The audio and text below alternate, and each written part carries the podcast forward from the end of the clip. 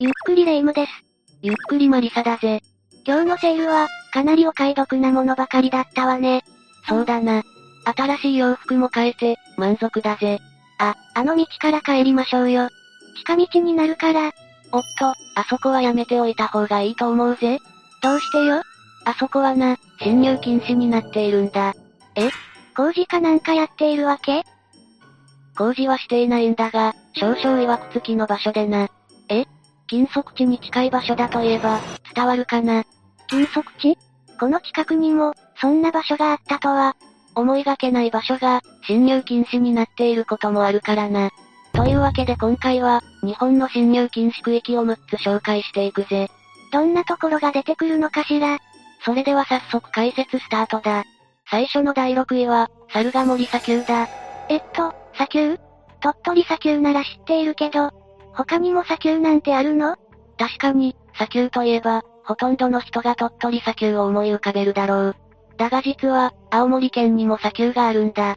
青森県に鳥取砂丘の広さが約545ヘクタールに対し、猿ヶ森砂丘はその3倍の約1500ヘクタールもあるんだぜ。そんなに広いのなんせ、日本一だからな。全然知らなかったわ。こんなに広い砂丘なのに認知度が低いことには、理由がある。何猿ヶ森砂丘は、観光できないんだ。どうして観光できないの厳密に言うと、一部は観光できる。だが、猿ヶ森砂丘の大部分は、自衛隊が所有している土地なんだ。自衛隊の所有地か。もし、うっかり入ってしまったら、流れ弾に当たりかねないわね。そうなんだ。砲撃訓練をしているすぐそばで、観光することはかなり危険だ。しかし、北と南の端には入り口があるため、そこから入ることができるんだぜ。制限されていても見れないわけじゃないのは、嬉しいわね。広い砂丘、見てみたいわ。もちろん、砂丘の上を歩くことだってできるんだぜ。しかも猿ヶ森砂丘の砂は、泣き砂になっているんだ。泣き砂砂の上を歩くと、キュッキュッと音が鳴るんだ。へえ、すごい。砂から音が出るんだ。そんな珍しい泣き砂まである猿ヶ森砂丘は、かなり貴重なんだぜ。立ち入り禁止にもかかわらず、日本一で泣き砂まである。興味深い場所ね。続いて第5位、八雲山だ。八雲山どこにある山なのかしら霊夢は、出雲大社は知っているよなもちろんよ。日本一の縁結び聖地の場所よね。ああ、言わずと知れたパワースポットの代表格だよな。じゃあ八雲山って、出雲大社の山ってことそういうことだ。出雲大社の御本殿の裏には、蘇我の社がある。そして、そこにそびえ立つ山が、八雲山になるんだ。そんなご利益のある山が、金属地ってこと一説によると、八雲山は出雲大社のご神体とも呼ばれており、一般人の入山は禁止している。山に入っちゃダメなくらい、神格化しているのね。もともと八雲という言葉は、スサノオノミコトが関係している。あ、山田のオロチのああ、スサノオノミコトが呼んだ和歌には、八雲という言葉がある。そして蘇我の社のご祭神もスサノオノミコトということから、この出雲大社の裏山を、八雲山とするようになったらしい。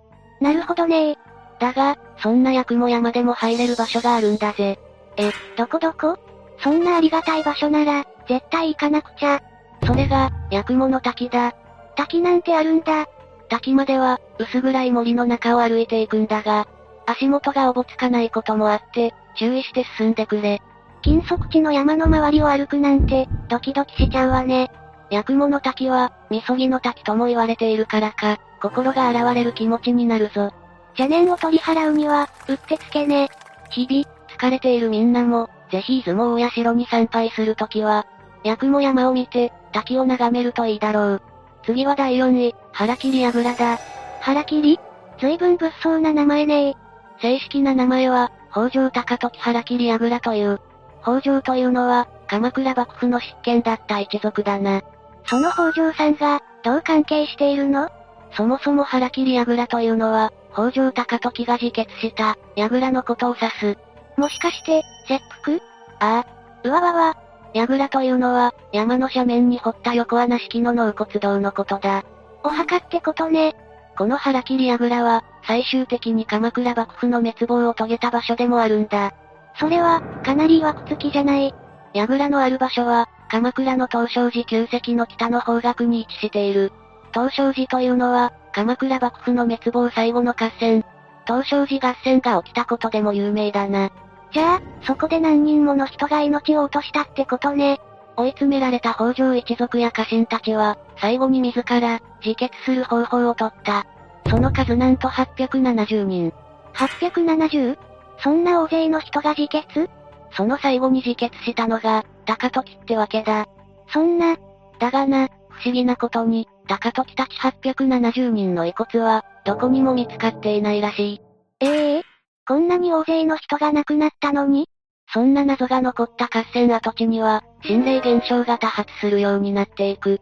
そりゃあ、そんなに多くの人が命を落としているわけだもん。お化けが出ない方がおかしいわ。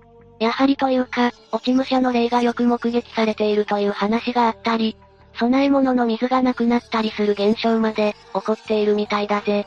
絶対、合戦で亡くなった人たちだわ。それに、腹切りやぐらの周辺に行くと、頭痛や腹痛など体の不調を訴える人も多く、立っていられないほどひどい場合もあるんだそうだ。体調不良まで起こすなんて、よっぽど負のエネルギーが強いのかしら。だから霊感の強い人だと、高確率で霊を感じると思うぜ。霊感なくても行きたくない。腹切りやぐら自体は、完全に立ち入り禁止は設けられていないが、参拝目的以外の侵入は、あまりお勧めできないぜ。何があっても責任を負えないものね。冷やかし目的だけは、絶対にやめていただきたい。さて、ここからがベスト3になるぜ。第3位は、土工さんだ。どこう ?3? 人の名前かなんかかしら土工さんというのは、独人といって、陰陽道において土地を守る神の一つのことだ。神様ってこと今回紹介するのは、福井県敦賀市にある気比神宮だ。この気比神宮には有名な大鳥居があるんだが、なんと、国の重要指定文化財に指定されている。それはすごいわね。広島県の厳島神社と奈良県の春日大社と並んで、日本三大木造鳥居という、格式高い神社だとして有名なんだ。その気比神宮に、土工さんがあるってこと下比神宮から少し歩いていくと、駐車場に出る。するとそこには、拙者となる津賀神社が見えてくる。そのちょうど真向かいにある小さい丘が、土工さんだ。そこに神様が祀られているってわけね。パッと見ると、不自然な形で丘が取り残されているような感じに見えるが、実は土工さんは、すぐ隣にある鶴ヶ北小学校の敷地の中にあるんだ。ええ小学校の敷地内そんな立ち入り禁止になっている場所が小学校の敷地内にあるなんて、大丈夫鶴ヶ北小学校は、惜しくも2021年に閉校している。土工さんの周りには、子供たちが踏み込まないように策が設けられているが、先生たちや親の指導もあって、みんな土工さんにはむやみに立ち入ることはなかったそうだ。みんな偉いわね。人の侵入は愚か、たとえボールが土工さんの中に入ったとしても、絶対に入ってはダメだと徹底していたらしい。ボールも取りに行っちゃダメなんだ。それくらい神聖な場所だというわけだ。だけど、そもそも、どうして小学校の敷地内に土工さんがあるのどうやら、もともとは気比神宮の境内にあったのが、戦後に、学校の用地として渡ってしまったらしい。そうなんだ。でも、土工さんを神聖に扱ってきたのはわかるけど、学校が閉校しちゃったなら、なんだか寂しいわね。まあな、触ることが厳禁だとされていても、土工さんの周りにいた人が減るのは寂しいよな。ちなみに余談だが、気比神宮の大鳥居は、もともと土工さんの隣にあった、という説があるんだぜ。そうなのじゃあ、鳥居を動かしてしまった。ってこと鳥居は本来、参道の入り口になることから、南側や東側など、太陽が当たる方角に置くのが一般的なんだ。確かに明るい方が、縁起が良さそうだものね。じゃあ、今の場所は違う方角なのね。現在は、西側に置かれている。説によると、江戸時代に移されたようだが、なぜ置き場所を変えたのかは、不明らしい。土工さん絡み。じゃないといいんだけど、あとは、仏教の開祖だとされている空海と最長の二人も、土工さんの前で祈りを捧げた、という話も言い伝えられているな。ええ土工さんって、そんなに前からあったのね。パワースポットの聖地じゃない。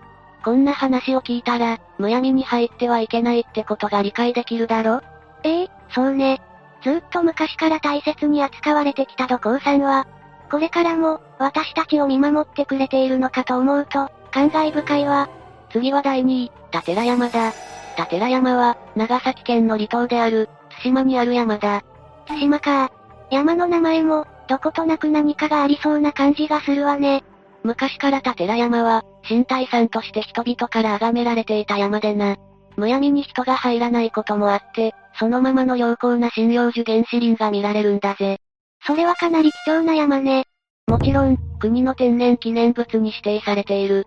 ねえねえ。その立山は、どうして新体山になっているのもともと対馬には、ある言い伝えが存在しているんだ。言い伝えその昔、ある高貴な身分の女性がうつろ舟に乗って、対馬にたどり着いたことが始まりになる。対馬にやってきた女性は、その後、太陽に見染められて、こう身ごもってしまうんだ。え何その不思議な話。こうして673年、生まれた子供は、天道と名付けられた。太陽の子だから天道ちゃんか。それから天道は、仏教の修行をするうちに、ある能力を身につけたんだ。能力神様の言葉を伝えることや、空を飛べることができたらしい。太陽の子、というより、まさに神様の子って感じね。その後、天道法師として呼ばれるようになった頃、あることが起きる。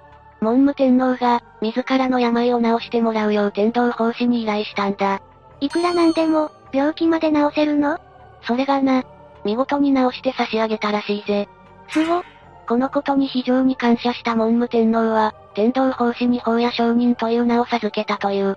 そしてこの立山というのが、天道法師が神事や儀式に使った山というわけだ。それで、神体さんね。納得したわ。こうして立山には、天道法師と母親の墓が祀られるようになったんだ。え、そうなの天道法師は八丁閣、母親は裏八丁閣という墓に眠っているぜ。もしかして、そのお墓が金属地なのこの二つの墓は、恐ろしどころと呼ばれており、踏み込むと、たたりに遭うなどと恐れられている場所なんだ。たたりですって何でもこの地に入った者は、裸足になって許しをこう呪文まであったらしい。何よその奇妙な呪文は、だが、1300年前から、宗谷山伏以外は立ち入り禁止になっていた立山は、現在は、その禁則が解かれている。嘘、じゃあ行けるのね。行けるには行けるんだが、立山は昼間でもどこかくらい、迷子になる人もいるから注意しないといけないぞ。それも、ある意味怖い。二つの墓にそれでも行きたい場合は、参拝方法を守らねばならない。え、ルールがあるのああ。まず、塩で体を清める。ここでは大声は絶対に出してはいけないし、それに、転んではならないぞ。転ぶのもダメなのさらに、むやみに物を拾って持ち帰ってはいけない。これは、わかるわね。お参りが終わったら、そのまま後ずさりをして帰らないといけない。まるで、熊に出会った時の対処法みたいね。今までは、もし転んでしまった時は、片袖をちぎっておくようにしたらしい。片袖をちぎる一体どうしてどうも、身代わりのためらしい。み、身代わりそんなに転ぶのってご法度なんだ。さらに金属地だった以前に、うっかり立ち入ってしまった場合は、陰の子、と言いながら、後ずさりするようにしていたらしいぜ。どちらにせよ、後ずさりしないとダメなのね。今は禁足地ではないかもしれないけど、決められたルールを知ると、簡単に踏み込んではいけない気がしちゃうわねでは最後の第1位に行くぜ。第1位は、有毒温泉だ。有毒温泉これは、絶対入っちゃダメなやつじゃない。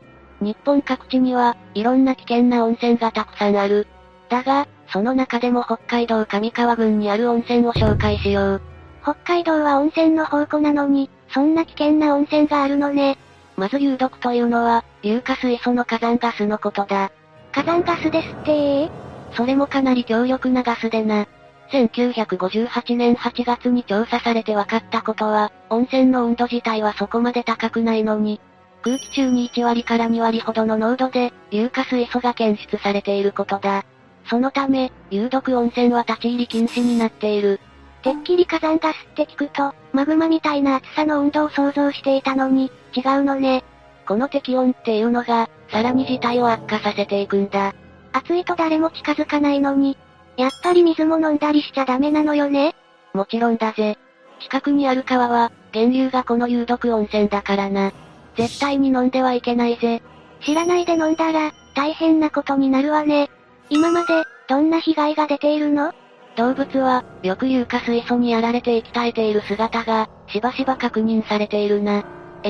動物には有毒ガスなんて、わからないものね。もちろん動物だけではなく、人間の被害も出ているぜ。恐れていたことが、 1958年7月、登山を楽しんでいた学生2人が、硫化水素によって命を落としている。学生さんか。 2人は、迷い込んで入ってしまったためという、なんとも不幸な最後だったんだ。うわわ。知らずに入ってきたのね。あ、さっき調査が入ったのが1958年8月だから。学生さんたちのことがあって、調査に入ったってことね。そういうことだな。他にも1960年代にも、登山客が亡くなってしまっている。しかも、この温泉に入浴してしまったことが原因だ。あわわわわ。ちょうどいい温度で温泉が湧いていたら、入りたくなっちゃうものね。どうしても悪天候になると、迷い込んでくる登山客が多いらしいな。温泉を見つけた時は、さぞかし嬉しかったでしょうね。まさか、天国から地獄を見る羽目になるなんて、誰も想像していなかったんじゃないかしらああ、みんなも温泉を見つけたからといって、むやみに入ってはいけないんだぜ。肝に銘じるわ。さて、解説は以上になるぜ。まだまだ知らない禁足地って、たくさんあるのねー。今自分が歩いている場所だって、実は恐ろしい何かがあった場所かもしれないんだぜ。脅かさないでよ、マリサー。でも、マリサがいたら安心ね。すぐレイムは、私を頼るよな。マリサ、いつまでも元気でいてね。年寄り扱いするな。よし、今回はここまでにするぜ。みんな、他にも立ち入ってはいけない場所があったら、マリサの代わりに教えてね。ぜひ、聞かせてほしいんだぜ。それでは最後までご視聴ありがとうございました。